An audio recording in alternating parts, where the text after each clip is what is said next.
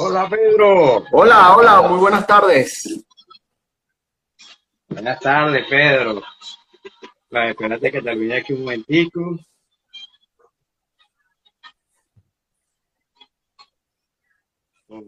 Comenzamos con Coldplay. Ya, déjame conectarme aquí.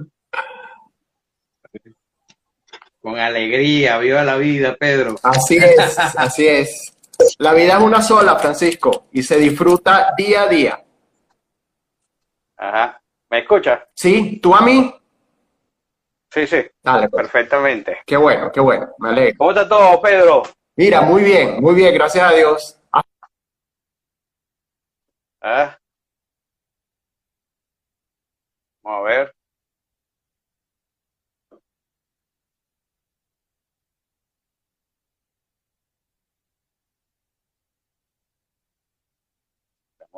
Esperando un momentico a Pedro. Hola.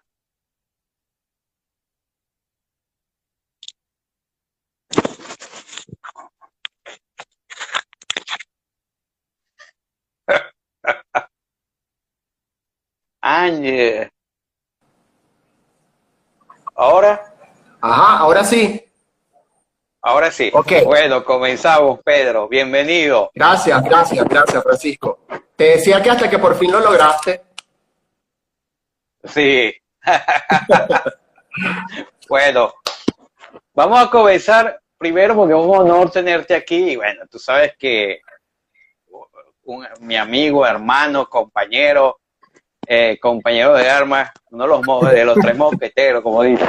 Este, pe- pero bueno, también debo eh, presentarte porque lo que se busca es conocer un poco a la gente que está en el área de gastronomía y sector turístico. ¿Ok? Pedro José Mariño Calzada, este, voy a estar- vamos a leer un poco. Naciste en San Carlos, Estado Cogede, Correcto. aunque mucha gente piensa que eres guaro. No, no. Bueno, soy un barquisimetero. ¿Cuántos años tienes? ¿Cuántos años tienes en Guaro? Eh, Barquisimeto, perdón. Mira, llegué. Barquisimeto. Voy a tirar la cédula al piso, como dicen, ¿no? Llegué acá a los 18 años. Eh, Ah, tengo, fuera, fuera del tiempo de posgrado y el tiempo que estuve en Caracas trabajando en el ministerio, yo creo que tengo 28 años acá en Barquisimeto. eh, no, eres más barquisimetano. Sí, sí, claro, claro, total. Bueno, vamos a empezar un poquito con tu resumen. Tratar de hacer un resumen lo más breve posible, porque si hacemos todas tus anécdotas curricular se nos va a ir la hora. Sí, sí, es verdad. Graduado en turismo con, espe- con especialización en administración de empresas turísticas. Eso es correcto. También eres graduado en cocina, pro- cocina profesional. Tienes mejoramiento profesional, capacitación en formulación de proyectos turísticos, ordenación territorial, planificación gerencia en el turismo, aprovechamiento sostenible de patrimonios naturales y culturales y turismo rural. Tienes también desarrollo regional y territorios en proyectos, orientación sobre el marco legal e institucional del turismo en Venezuela. Hay una cosa que quiero a las personas que nos están escuchando, lo más importante de todo esto currículo que estoy diciendo es que el Señor lo ha hecho. O sea, no es que solamente lo estudió, sino que lo ha llevado a la práctica, ¿verdad? Sí, sí. Este, también tiene metodología, elaboración, presentación de proyectos en capacitación, docencia universitaria, docencia también en el área gastronómica, este, aunque no está ahí, creo que no está ahí, No, pero no. tiene una parte muy interesante, Pedro, que es eh, también capacitación personal en estación de líneas aéreas, manejo de mercancías peligrosas, Sí, organización y coordinación de eventos, relaciones públicas, guía de turismo, eh, el área de alimentos y bebidas, servicios de comedor, culinaria, especialización en cocina venezolana, neurogastronomía, diseño y montaje de platos, arriba San Carlos, pues, con todo esto. Ajá. Más de 20 años de trayectoria, pero seguimos votando la cédula. sí. ¿ok? Ejerciendo docencia universitaria. De- Desde que te conozco, yo creo que eres profesor universitario. Sí, sí. Este, bueno, gerente regional de capacitación y socialización turística en en el Fondo Mixto de Turismo de Lara, que es actualmente Inatur, Inatur Lara. Ajá. Ajá, durante dos periodos desarrollado el proyecto de capacitación turístico, muy importante para esto, para el núcleo de desarrollo endógeno Tuntolero Guadalupe, catálogo de experiencia exitosa. Sí, señor. Junto proyecto de sensibilización turístico, mi amigo, el turismo en alianza con el Ministerio Popular para la Educación, así como también proyectos de capacitación dirigidos a prestadores de servicios turísticos. También estuviste en el Instituto Autónomo de Corporación de Turismo del Estado Lara como asesor técnico, ¿verdad? Sí. Y no solamente fuiste asesor de una, como decir, de un periodo. Me consta que Pedro ha sido asesor de todas las personas que lo han llamado. sí, ¿verdad? No dice nunca, eh, tiene algo que no dice que no. Ok, este, desempeño de cargo y fuiste gerente de promoción, divulgación y calidad turística y gerente general también de dicha corporación de turismo. Así es. Este, facilitador de calidad servicio, del servicio, atención al cliente, que todo el mundo sabe eso. También fuiste uno de los asesores, que yo sé que alguna vez no lo colocas, pero de David Rivas, viceministro de calidad de servicio turístico del Ministerio de Turismo de Venezuela. Fue, fui, fui su asistente. Asistente. Ajá. Ok. Y actualmente fuiste vicepresidente de la Cámara de Turismo del municipio de Iribarre, Barquisimeto, que bueno, eso evidentemente lo sabía. Actualmente director de académico de la Escuela Gastronómica Adelina Estudiaste en el Isa Newton. Ese sí es caerte la cédula. Sí, sí es verdad. Estudiaste Isa Newton. Este, tuviste también este, una especialización en la Universidad Francisco de Miranda. Estudiaste en el Centro de Estudio Gastronómico La Cuisine. Tienes especialización también en estudios de, de altos estudios de turismo de Cuba este, planificación turística, formación de equipos de alto rendimiento, formulación de planes operativos, contribución de leyes orgánicas.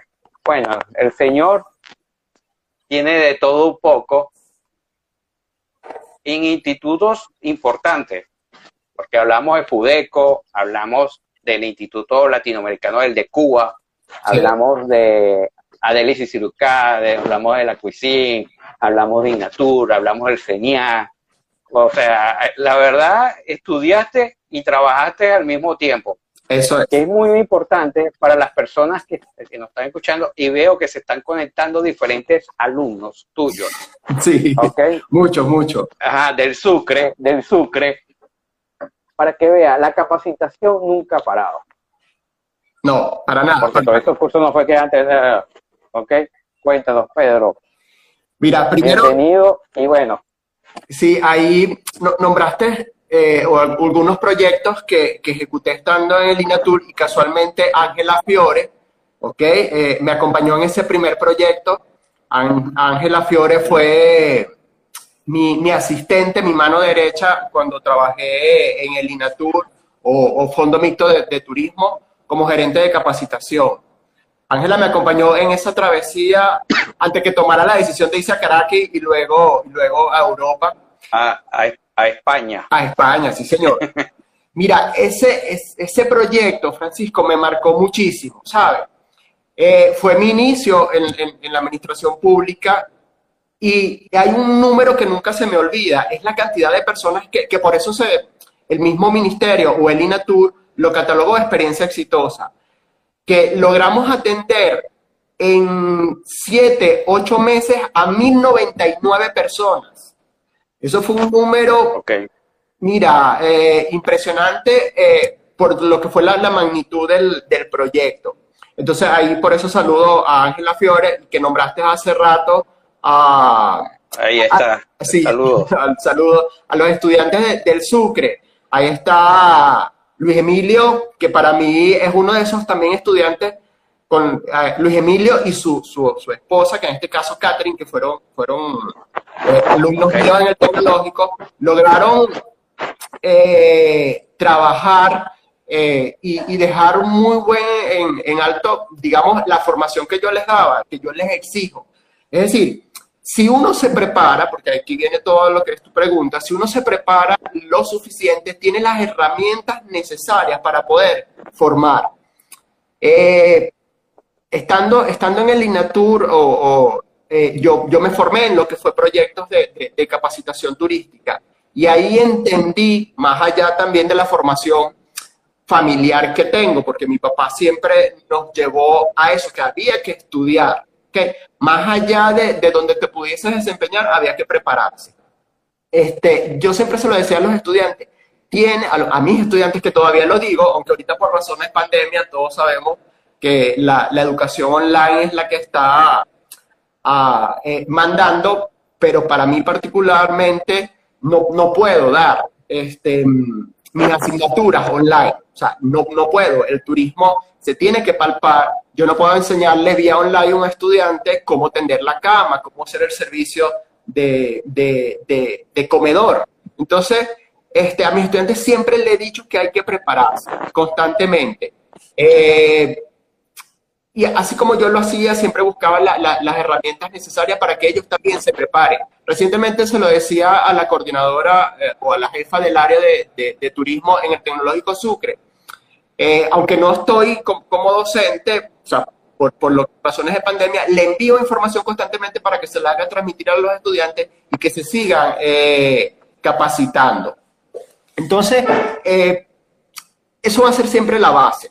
Eso siempre va a ser la base para cualquier persona que, que vaya a estar eh, trabajando en turismo. Y cuando digo turismo, turismo y gastronomía. Claro. Exactamente.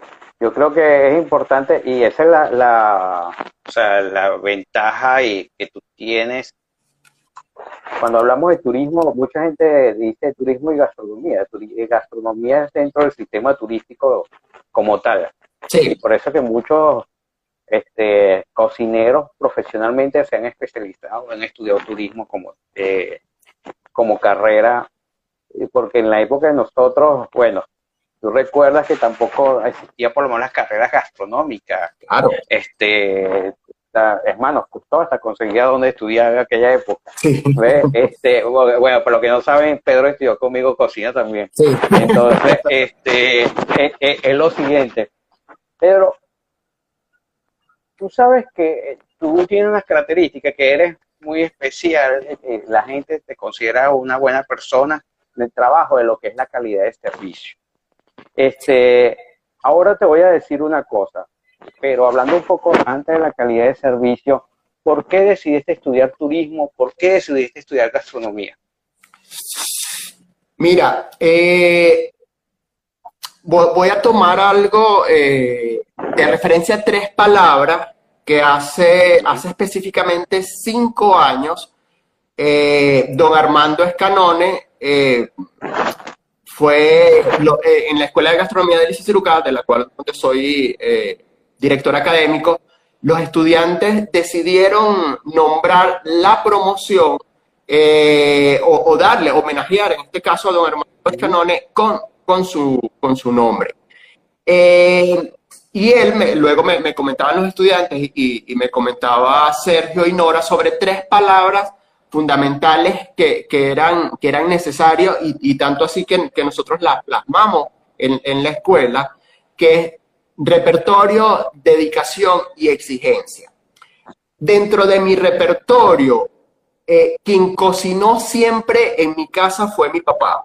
¿ok? Eso es, eso es algo que yo que yo comento tanto en la escuela de cocina como en, la universidad, que mi mamá este, ahorita cocina y cocina sabroso. Las mejores hallacas son de mi mamá. ¿okay? Pero esas hallacas de mi mamá eh, las hizo Tobias Mariño, las hizo mi papá. Y mi papá la enseñó a ella a hacer las hallacas. Quien siempre cocinó en, en la casa fue mi papá y mi papá cocinaba para la casa de nosotros, cocinaba para la casa de, suya con, una de, mis tías o con dos de mis tías y, eh, y cocinaba para la casa de, mi familia materna también. Entonces, de ahí creo que, nace esa, esa inspiración. Sobre todo en diciembre, el, hecho de, los pernil. Eh, ya yo ahí empezaba más o menos a ver cómo, cómo cocinaba mi papá los, los. Entonces, luego, cuando decido a escondida estudiar turismo, eh, y cuando digo escondido, porque sabes que los papás siempre le dicen a uno, mira, vete por aquí, vete por allá. yo, yo vengo... de vago. Ajá, exacto, totalmente.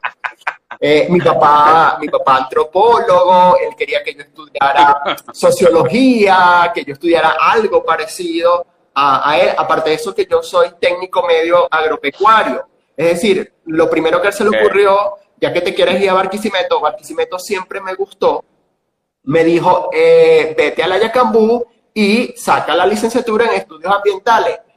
Pero Pedro Mariño siempre ha sido rebelde y pasó la mora directo y llegó a Barquisimeto a estudiar turismo.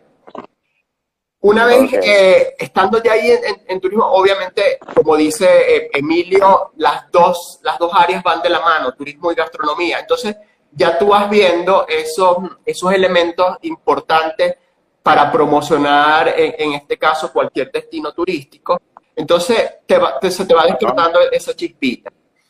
Una vez graduado, que eh, empiezo a hacer cursos en el INSEE también, en ese proceso de formación, el INSEE de, aquel entonces funcionaba y había un área, ¿ok?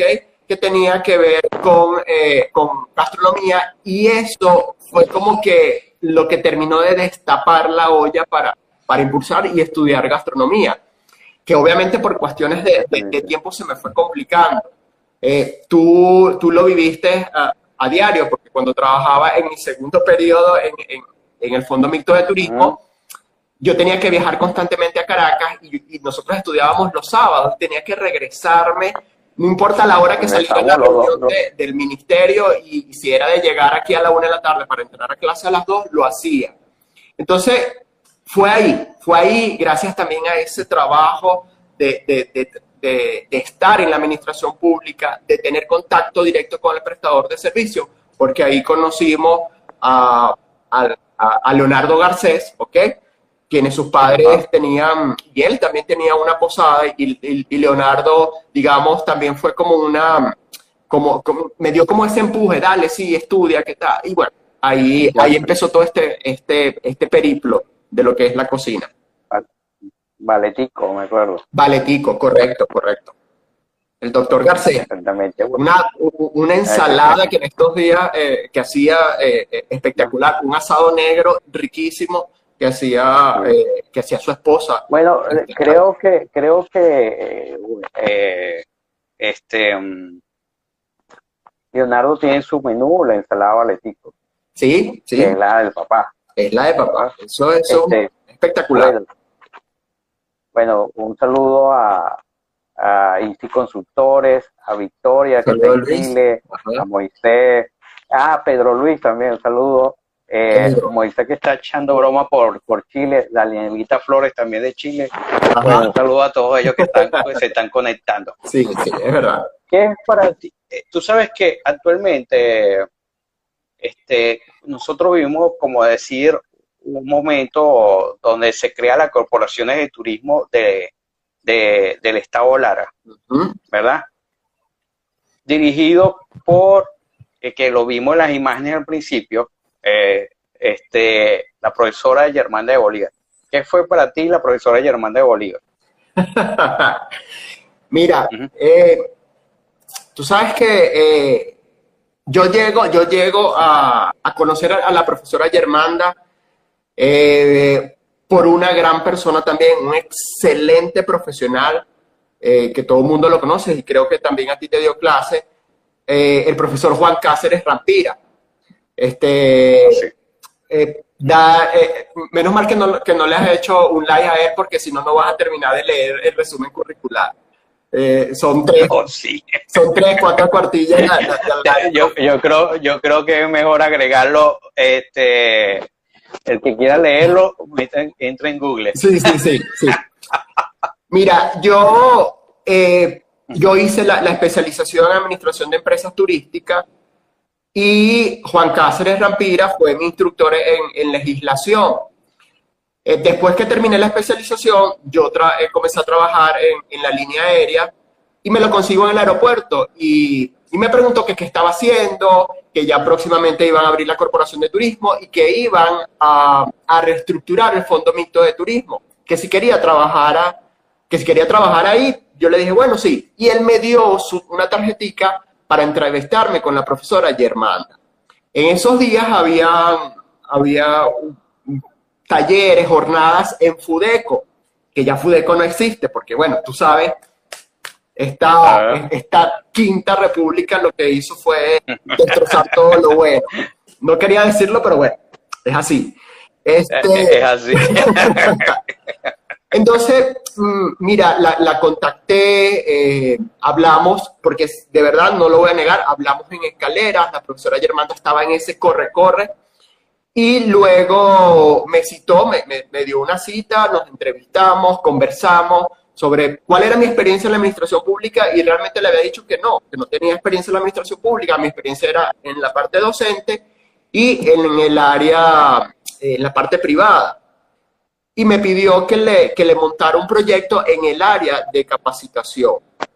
Y bueno, ahí empecé a hacer contactos con la gente del INATUR, ahí tuve la oportunidad de, de conocer a las personas que crearon la metodología para la, para la elaboración de proyectos de capacitación del, del INATUR, a las chicas que, que todavía las, las, admiro, Yuleivi y Angélica, que, les tengo mucho cariño. David, para ese entonces, era, era, el gerente eh, nacional de, del INATUR, todavía no era viceministro. Este, y le monté el proyecto a la profesora Germanda y, se lo, y me dio ocho días, Francisco, yo, mi idea de cómo montar un proyecto, se lo llevé, lo revisó y eh, palabras textuales, por ahí van los tiros, me dijo. ¿Sabes cómo es la profesora Germanda? Por ahí van los tiros. Eh, me dijo, lo vamos a llamar y así porque el cuento es, bastante largo.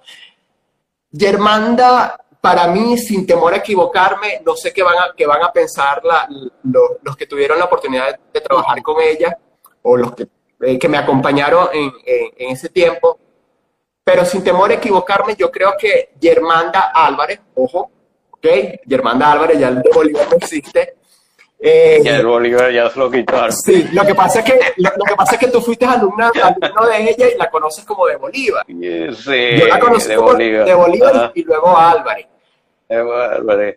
Mira, Germanda Álvarez es la única autoridad de turismo que tiene o que ha tenido Venezuela. Así, simplemente. Una mujer muy bien preparada, eh, con mucho temple, con mucho guáramo. Experiencias hay muchísimas y tú, y, tú sabes. Una mujer que, que no le titubea la voz para pararse delante de cualquier ministro y plantársele y decirle, las regiones están pasando por esto, por esto, por esto y por esto. Sí. Entonces, definitivamente, yo, le, yo, yo, yo, Pedro Mariño, le agradezco mucho a Germanda Álvarez lo que aprendí en materia de planificación turística. O sea, y es la única, para mí, la única autoridad. Y, y si el profe Juan Cáceres me escucha, yo creo que también va, va, a ser así. Juan Cáceres viene, eh, fue, fue profesor también de, de, la profesora Germanda. Este, es decir, que, que sabe que, que esa señora es una señora, una dama, ella se preparó muy bien, eh, cuando yo salí de, de, del INATUR, ya ella estaba próximo a, a entregar su, su, tesis de grado, su, tesis doctoral, perdón, en materia turística. Entonces, ojo, y fíjate que parte de su trabajo doctoral tiene que ver con, con esa experiencia exitosa del núcleo de desarrollo endógeno Tintorero Guadalupe, en, en el cual o sea, trabajamos Ángela y, y, yo por, por, por siete o ocho meses. Eso es, esa, esa base de datos que se levantó fue, fue importante para ese eh, trabajo doctoral de la profesora Germán. Así que para mí, o sea, todo lo que soy eh, en, esa parte de la, de la, administración pública se lo debo a ella. Claro, hay personas que luego llegaron y del cual les agradezco. Dime. Ah, bueno, saludos a Grey también que está comunicada. Este, ah, bueno, alumna creo que fue alumna tuya también. Sí, este, es lo siguiente, tú sabes que hablaste de personajes muy interesantes en el mundo turístico y, sin duda alguna, si, si tuvieras que hablar, abrir un libro de la historia del turismo, esas personas tienen que entrar. Claro. De, la historia del turismo en Venezuela, como es Germán de Bolívar, como es Juan Cáceres de Rampira. Gracias a Dios tuve la oportunidad de ser alumno de ellos, trabajar con ellos también. Este, tú también. Sí. Eh, hay una hay, hay profesores, por lo menos Maylin, que también ah. viene de, trabajar y recibir clases con, con la profesora Germanda. Este, te voy a hacer una, una pregunta un poquito picantosa, pero quiero que me lo aclares.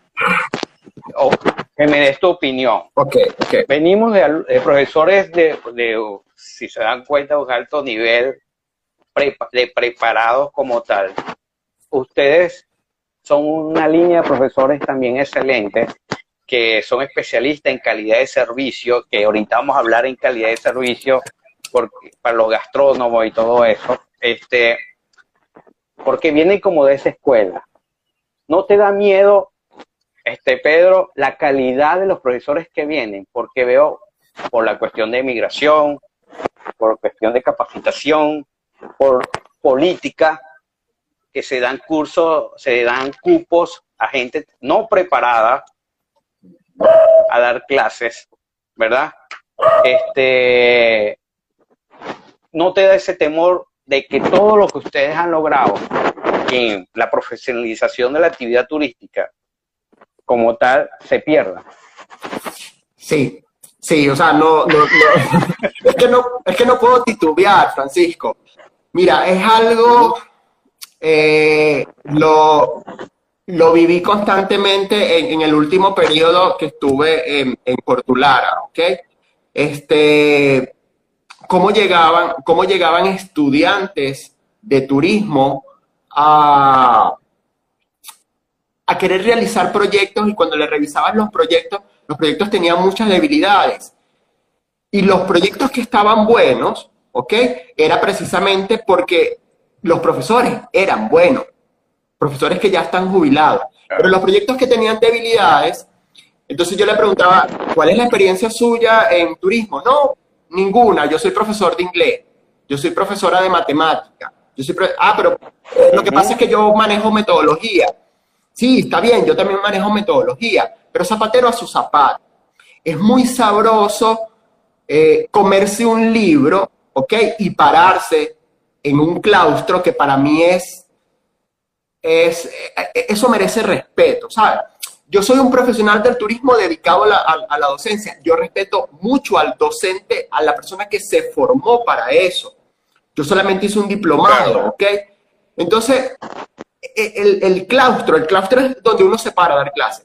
Eso necesita respeto. Entonces no puede pararse cualquier persona a decir que sabe de turismo porque se leyó no sé, Miguel Ángel Acerenza.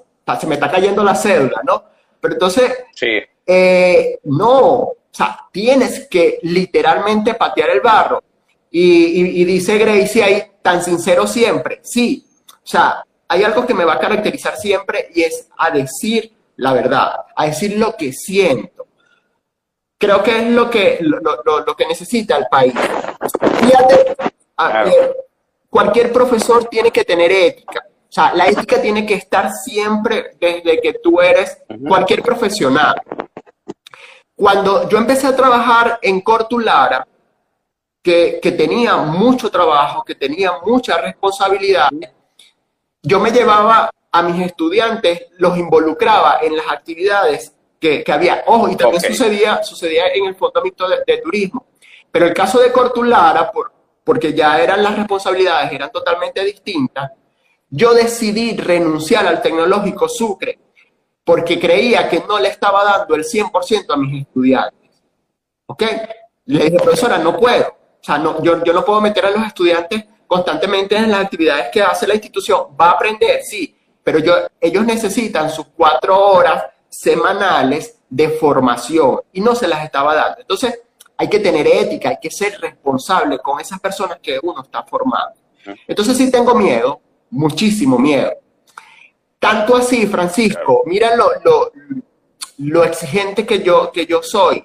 Y quizás si, si Emilio todavía está conectado, me lo va, pues te puede decir que, que es cierto. Y cuando a mí los, mis estudiantes, yo siempre trabajé con cuarto y quinto semestre, es decir, ya con semestres que estaban bien avanzados. Cuando un estudiante me decía, profe, yo quiero hacer pasantía con usted, yo le decía, ¿cuál es tu rendimiento? O por lo menos conmigo. O sea, tu rendimiento ha sido el adecuado como para que trabajes conmigo, porque es que no te voy a trabajar, o sea, no te voy a tratar como estudiante, te voy a tratar como un profesional más. Y te voy a exigir. Si tú no me rindes como estudiante, no me vas a rendir como trabajador. Entonces, hasta ahí llega, digamos, el papel de uno como, como docente. Quizás por eso me dicen que soy, que soy estricto, que soy verdugo, como me, dijiste tú en, en, cocina, como me, me, dijeron unos, unos adjetivos eh, las, las, niñas que trabajaban conmigo, este, caldito de ceviche, Gracie me dice pay de limón, pero es que... bueno, ahí está conectado Manuel Murillo, que fue eh, evaluado por ti en la cuisine exigente. En serio. bueno, Manuel, es, la verdad. mira, una vez... Manuel debe tener por ahí la prensa de, del lomo prensado, ¿te acuerdas? Me la regaló, esa prensa es mía. Ah, fíjate, mira Manuel, cuéntalo. esa prensa es mía. Este, mira, Francisco, entonces, de verdad que sí me da mucho, me da mucho miedo. Incluso en, en Adelis y Ciruca, eh, y, Sergio y Nora y Briseida, que son los fundadores de Adelis y Ciruca, gente a la cual le agradezco muchísimo en el ámbito profesional y en el ámbito personal, porque somos familia. Eso, eso es una etiqueta, un hashtag que nosotros tenemos como familia. Eh, en, en y somos tan cuidadosos que incluso le decimos a, a nuestros estudiantes, yo no te firmo tu certificado de cocinero profesional si realmente no me das la talla. O sea, es tanto la responsabilidad que tenemos nosotros de formar. Ah, bueno, tú, tú tuviste un tiempo haciéndome una suplencia, haciéndonos una suplencia en un momento eh, bastante oscuro de, de, de, de, mi vida, pero o sea, no, no, voy, no, voy a, no voy a plasmar mi nombre, mi, mi, mi, mi firma en un certificado cuando alguien realmente no se lo merece. Entonces, sí somos exigentes, sí le tengo mucho miedo a ese profesional que va a salir ahora y que no tiene las herramientas necesarias, porque los que están formando no han pateado barro, literalmente. Sí, literalmente, y bueno, calidad, calidad. dice Miguel Ángel Cerezo, y este, hablas en, Miguel Ángel Cerezo, algunos no saben de qué libro están hablando.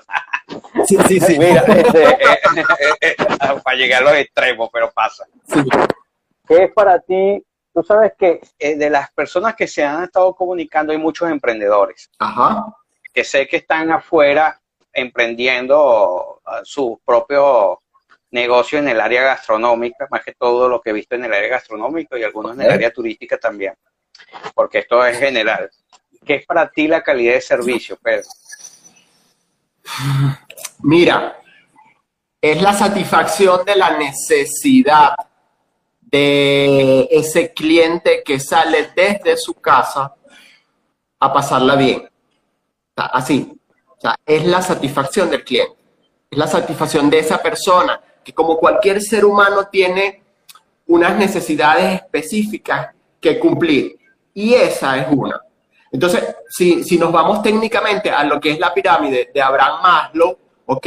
Sabemos que vamos cubriendo cada una de nuestras necesidades y, y la calidad de servicio y la atención al cliente, cuando esa persona viaja, nos vamos, voy a dar una pequeña clase aquí de, introducción al turismo. Cuando sale de, de, su núcleo emisor, ¿ok? Sale con, con, ciertas necesidades que quiere cubrir. Y por supuesto, eh, eh, eh, es la satisfacción de eso lo que lo va a hacer sentir bien. Entonces, si yo en, ese mm, núcleo receptor no estoy preparado para cubrir sus necesidades, esa persona no se va a sentir satisfecha nunca. Aquí voy a, aquí voy a, a parafrasear algo de, del profesor Juan Pablo eh, García, Juan Pedro, perdón, Juan Pedro García, que también fue docente eh, tuyo. Eh, Juan Pedro decía cuando realizábamos los talleres... Puro viejitos. sí, sí. que se me caiga la cédula a mí. Ah. Puro jubilado. Puro jubilado. Mira, Juan Pedro decía algo cuando trabajábamos en las comunidades, Francisco, muy importante. Y fíjate, eh, ahorita está en boga el turismo rural, turismo rural. Lara viene trabajando en turismo rural desde hace mucho tiempo, ¿ok? De hecho, el proyecto de, eh, de, capacitación del núcleo eh, de desarrollo endógeno interior de Guadalupe estaba enfocado a eso. Después desarrollamos otros y no recuerdo si tú estabas involucrado en ese, que tenía que ver con la parte sociocultural. el, profesor Juan Pedro, el profesor Juan Pedro le decía a las comunidades, que el enemigo número uno del turista, ¿ok? Es enfermarse del estómago. No iba a decir aquella palabra, tranquilo. Era enfermarse del estómago. Era enfermarse del estómago. Entonces, epa, si, si yo me estoy trasladando, estoy invirtiendo mis ahorros en un periodo para disfrutar, para sentirme bien, y por mala eh, manipulación de alimentos donde esté, me enfermo del estómago, esa persona va a durar dos, tres días sin salir de su habitación. Ahí hay calidad. ¿Dónde está la calidad del servicio? ¿Dónde está la supervisión? Entonces, claro. Eh, para mí es eso, es la satisfacción de la necesidad de, ese cliente, de esa persona que se desplazó a buscar distraerse, sobre todo ahorita. Ok, sí, es bastante importante, pero tengo que hacer una pequeña pausa, Pedro, porque se acaba de conectar Marco Villafay. ¡Wow! ¿Ah?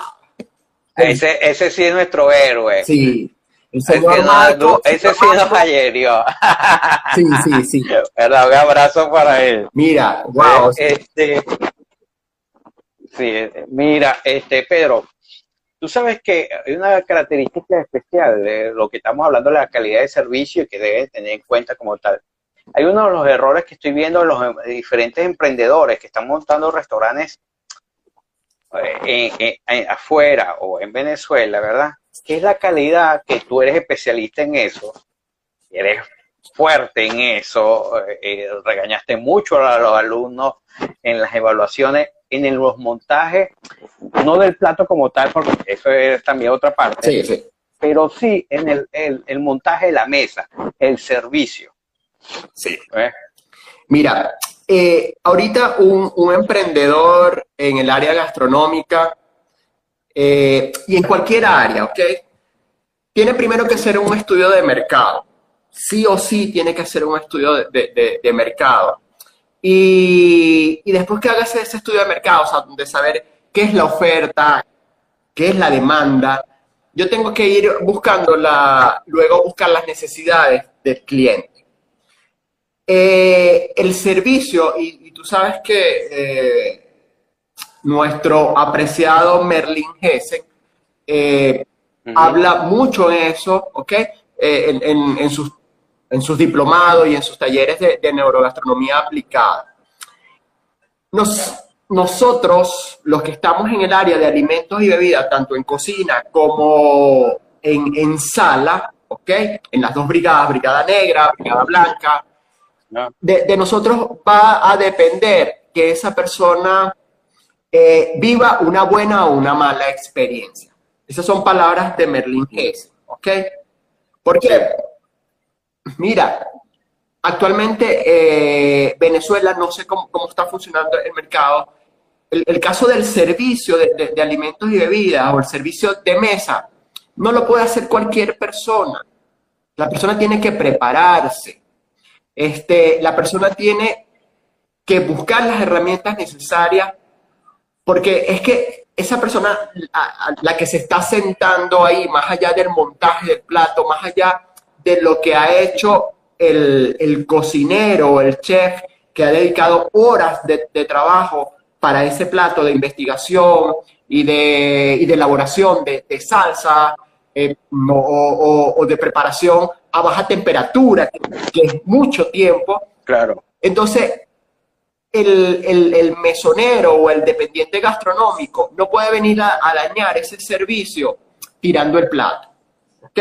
O colocando el plato o metiéndole el dedo al plato, que es algo horroroso que sucede mucho. Entonces, este, creo que ahí eh, eh, esa parte va a ser fundamental siempre voy a abogar y, tiene mucho que ver con tu pregunta inicial sobre la capacitación y sobre la formación. Siempre va a ser mi bandera. Claro, exactamente.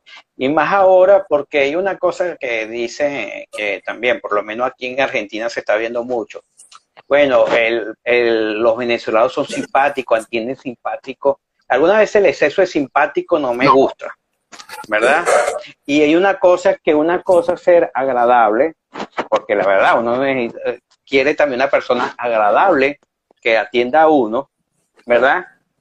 Pero que me sirva bien, como tú dices, al no tener una capacitación, al yo ver que, ella, pues, la persona manipule bien mal los platos, ya me voy a sentir desagradable. Y algunas veces donde ahí el gerente tiene que tomarse en cuenta, epa, tengo que capacitar. Claro, claro, claro. Fíjate que eh, eh, más allá de, saber, porque te apuesto que, que muchas de esas personas, ahorita con el tema de la, de la, de, la migración, yo sé que se ha dado mucho, eh, venezolanos trabajando eh, de, esa, en esa área. Pero más allá de que, de, que sepas de que existen cuatro servicios, de que si uno por la derecha, otro por la izquierda, es saberlo hacer. La, la amabilidad no, no, tiene que, sobrepasarse con, y, la cortesía eh, no, no, debe sobrepasarse, perdón. O sea, tiene, que ser limitada. que tú seas agradable, que seas atento, no quiere decir que vayas a ser dicharachero, ¿ok? Y, que quieras, hay un respeto, y más ahorita con el caso de, del COVID, tú tienes que mantener distancia siempre con el comensal siempre tiene que haber una distancia prudencial. Y, la distancia no es solamente actualmente física, sino en la parte personal. ¿Okay? No, no puedes imitarte. Este, es, mira, por teléfono, el chica, el mami, el papi, eh, eh, eso. Mami, ¿qué te puedo servir? Papi, ¿qué te puedo servir? Eso, eso está sucediendo mucho. Y aquellos emprendedores que, que vayan a iniciar el, el servicio en general, ¿ok? Tienen, que estar atentos incluso de que si voy a contratar personal, tengo que darle las herramientas necesarias para que lo haga bien, porque si no, mi emprendimiento, que ahora se llama emprendimiento, pero anteriormente se llamaba pymes, ¿no? Pequeñas y medianas empresas. Este, eh, eh, es como, como el término empoderamiento. O sea, eh, sí, exactamente. Sí, ya, ya, ya raya en lo, en lo, en lo, en lo tanto que se dice. Entonces, cuando yo voy a abrir mi emprendimiento, yo tengo que, más allá de que conozca el mercado, la oferta y la demanda, que conozca las necesidades del cliente y que me voy a, me voy a fijar mis objetivos, me voy a, fijar las metas, yo tengo que saber con quién voy a contar, ¿okay? ¿Cuál va a ser mi equipo de trabajo? Y digo mi equipo de trabajo, porque yo en este caso como emprendedor tengo que involucrarme en eso. Claro, sencillamente. Exacto, no, no puedo estar con el látigo, bueno, yo soy el jefe y no me importa, no. De eso, de eso se trata también la planificación estratégica, ¿ok? Porque yo, yo, yo aplico mucho la, la, gerencia eh, horizontal, Francisco. horizontal. Sí, yo no, yo, yo no puedo estar arriba y, bueno, dame producto, que nos pedía un producto, pero yo puedo, yo, yo puedo estar al mismo nivel de los muchachos porque también tengo una responsabilidad. Y eso lo aprendí mucho en la administración pública, ¿ok? la, la, responsabilidad, la corresponsabilidad. Gracias a Dios, eh, hablando de la administración pública, todavía no me ha llamado la, nunca me llamó la Contraloría por nada, ¿ok? Entonces, ¿por qué? Porque yo tenía a mi equipo de trabajo siempre tanto eh, en, el INATUR como en la Corporación de Turismo del Estado Lara, eh, nos cuidábamos de eso, había un trabajo en equipo. Y volviendo al tema de, la parte de alimentos y bebidas, yo tengo que cuidar eso. Yo tengo que establecer, porque es una norma también, para una calidad de servicio o la gestión de calidad, establecer estándares, ¿ok? Un estándar de calidad. Y ese estándar... Tú sabes que... Ajá. No, no, dale. Dime, ese estándar de calidad... Ok. Este, Pedro, hablando de ese estándar de calidad, los dos, eh, por cosas de la vida, terminamos en el área de capacitación en el mundo gastronómico. Sí. ¿Verdad? Y, bueno, sabes que fui bastante exigente con, mis alumnos y eh, me siento me siento satisfecho cada vez que veo que están haciendo nuevos emprendimientos este, afuera, que le está yendo bien, este, y que, bueno, si Dios quiere mucho, está superando mucho las cosas que se aprendieron. Este, ¿Qué se siente estar en ese mundo de capacitación gastronómica actualmente? Porque tú continúas y eres el director académico de una de las prestigiosas academias de Venezuela.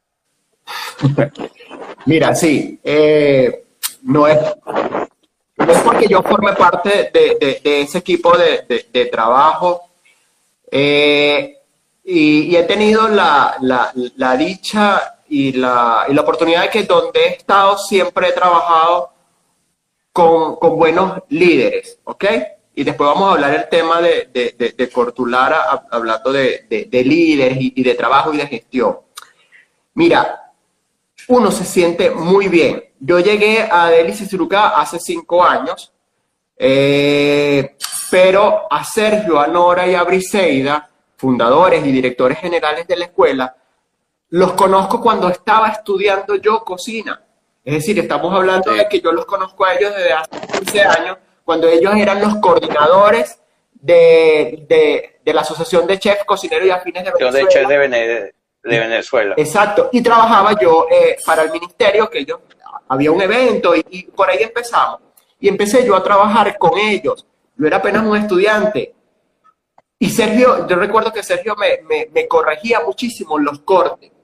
Sergio y yo somos contemporáneos en, edad, eh, pero le agradezco muchísimo a Sergio, a Nora, a Brisea, o sea, no lo, no, lo voy a, no lo voy a negar.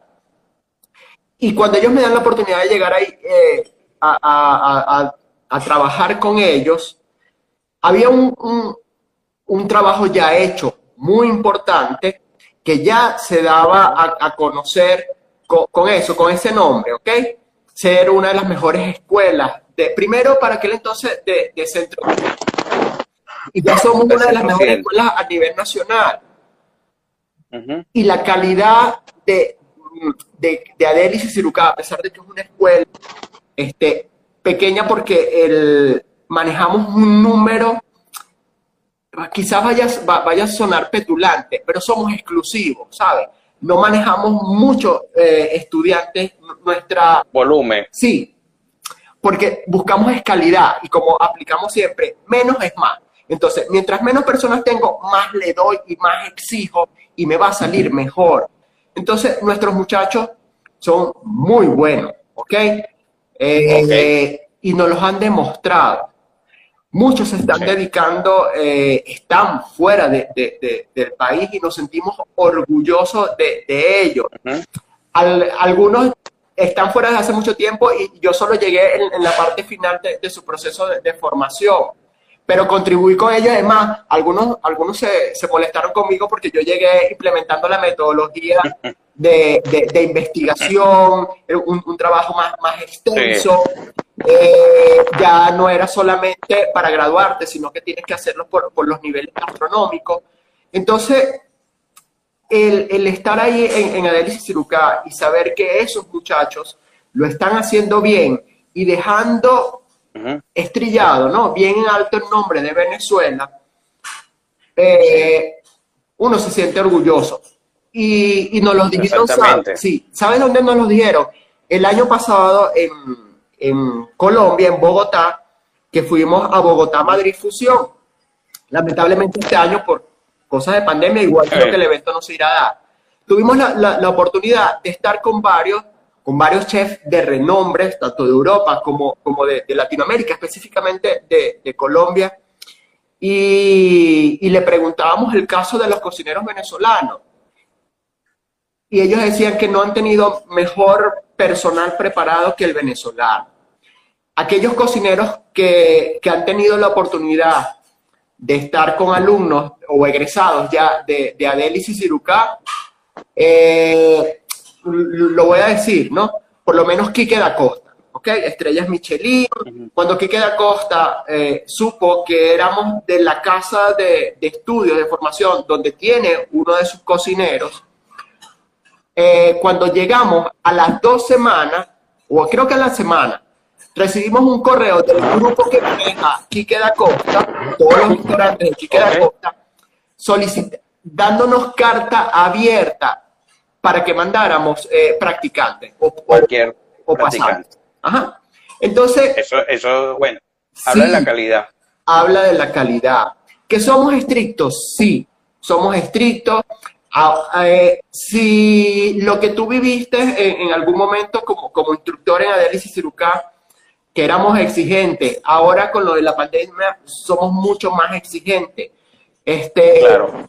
la, higiene y manipulación de nosotros va a ser siempre fundamental, de, de, los alimentos. Eh, los cortes, los métodos. La escuela enseña métodos y técnicas la escuela se caracteriza por no enseñar 300 recetas. Eh, y, voy a tomar... Sino, técnica. Sino técnica, sino método, porque es, realmente lo que te va a, abrir las puertas. Mira, nuestro, tengo un número, un número de 8 o 10 estudiantes que me han dicho o, nos han comentado a todos, chef, ¿usted sabe cuál fue mi prueba para, para ingresar a trabajar? Los cortes. ¿Ok? Y tú ves que nosotros desde el primer momento claro. al final estamos corrigiendo y evaluando cortes. Es fundamental para nosotros eso. Y ahí la exigencia. Eh, el que va a estudiar a, a Ciruca que diga, mira, voy, voy por hobby. Chévere, te recibimos, ¿ok? Con los brazos abiertos, pero tienen que tener presente que igual se le va eh, eh, a, a exigir como cualquier persona. Claro. Porque es el nombre, es el sello, es la marca de, de Ciruca. Mira, Pedro, para ir terminando, porque el tiempo ha pasado volando. Mucho, mucho.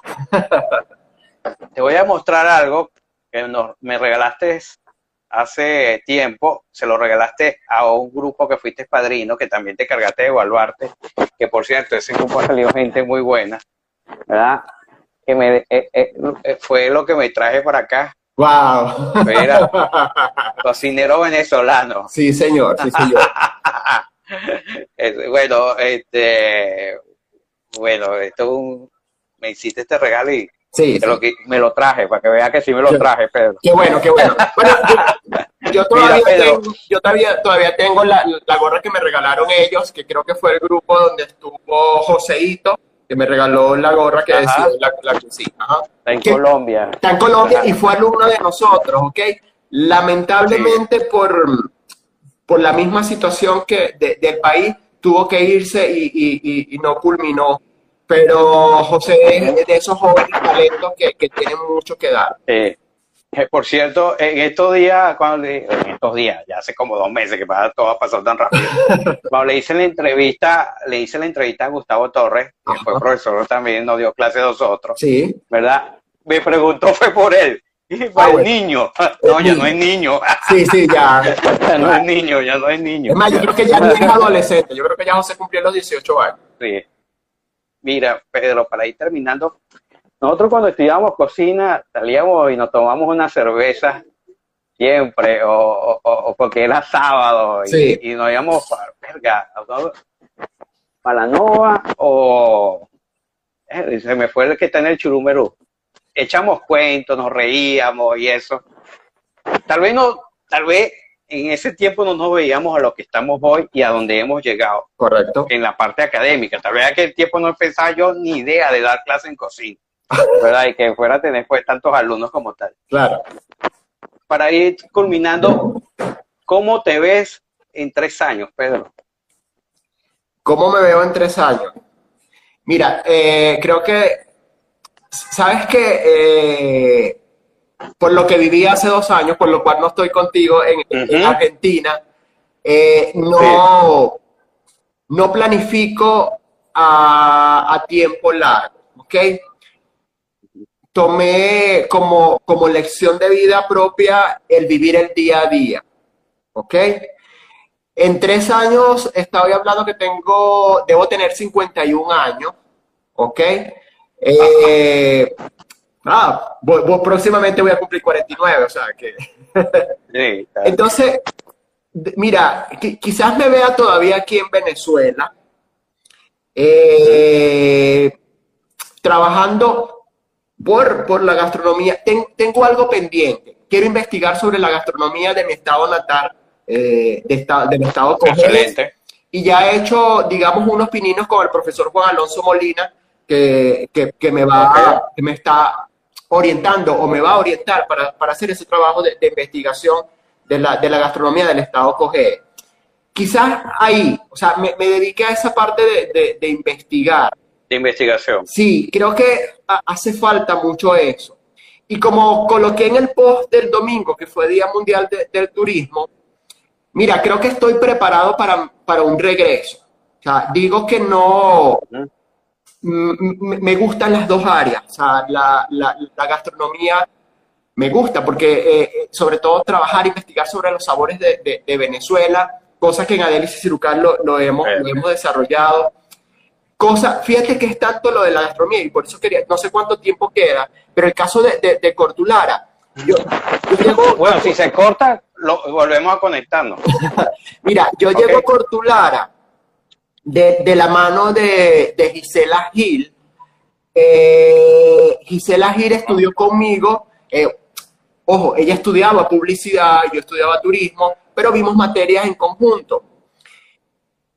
Cortulara siempre, desde la gestión incluso de la profesora Germanda, que fue la fundadora, la creadora de lo, que es Cortulara, eh, se trabajó en las ferias internacionales de turismo mostrando la gastronomía del Estado Lara. Eh, eh, eso para mí también fue muy, fue muy bonito, o sea, el llevar, el llevar nuestra, y, digo nuestra porque me siento guaro, soy un barquisimetido que se raja las venas. Y bueno, y, voy, a dar, voy a dar un, agradecimiento en este caso a la Cámara Pedro, Dime. Pedro, quedan 26 segundos. Este, vamos a hacer una cosa. Vamos a ir cerrando y yo me vuelvo a conectar. Ya, va, espérate que se corte. Ok. y volvemos a conectarnos, ¿sí? Bueno, si no hay problema. Ya, espérate. No, no hay problema. Ya, déjame ver cómo hago para...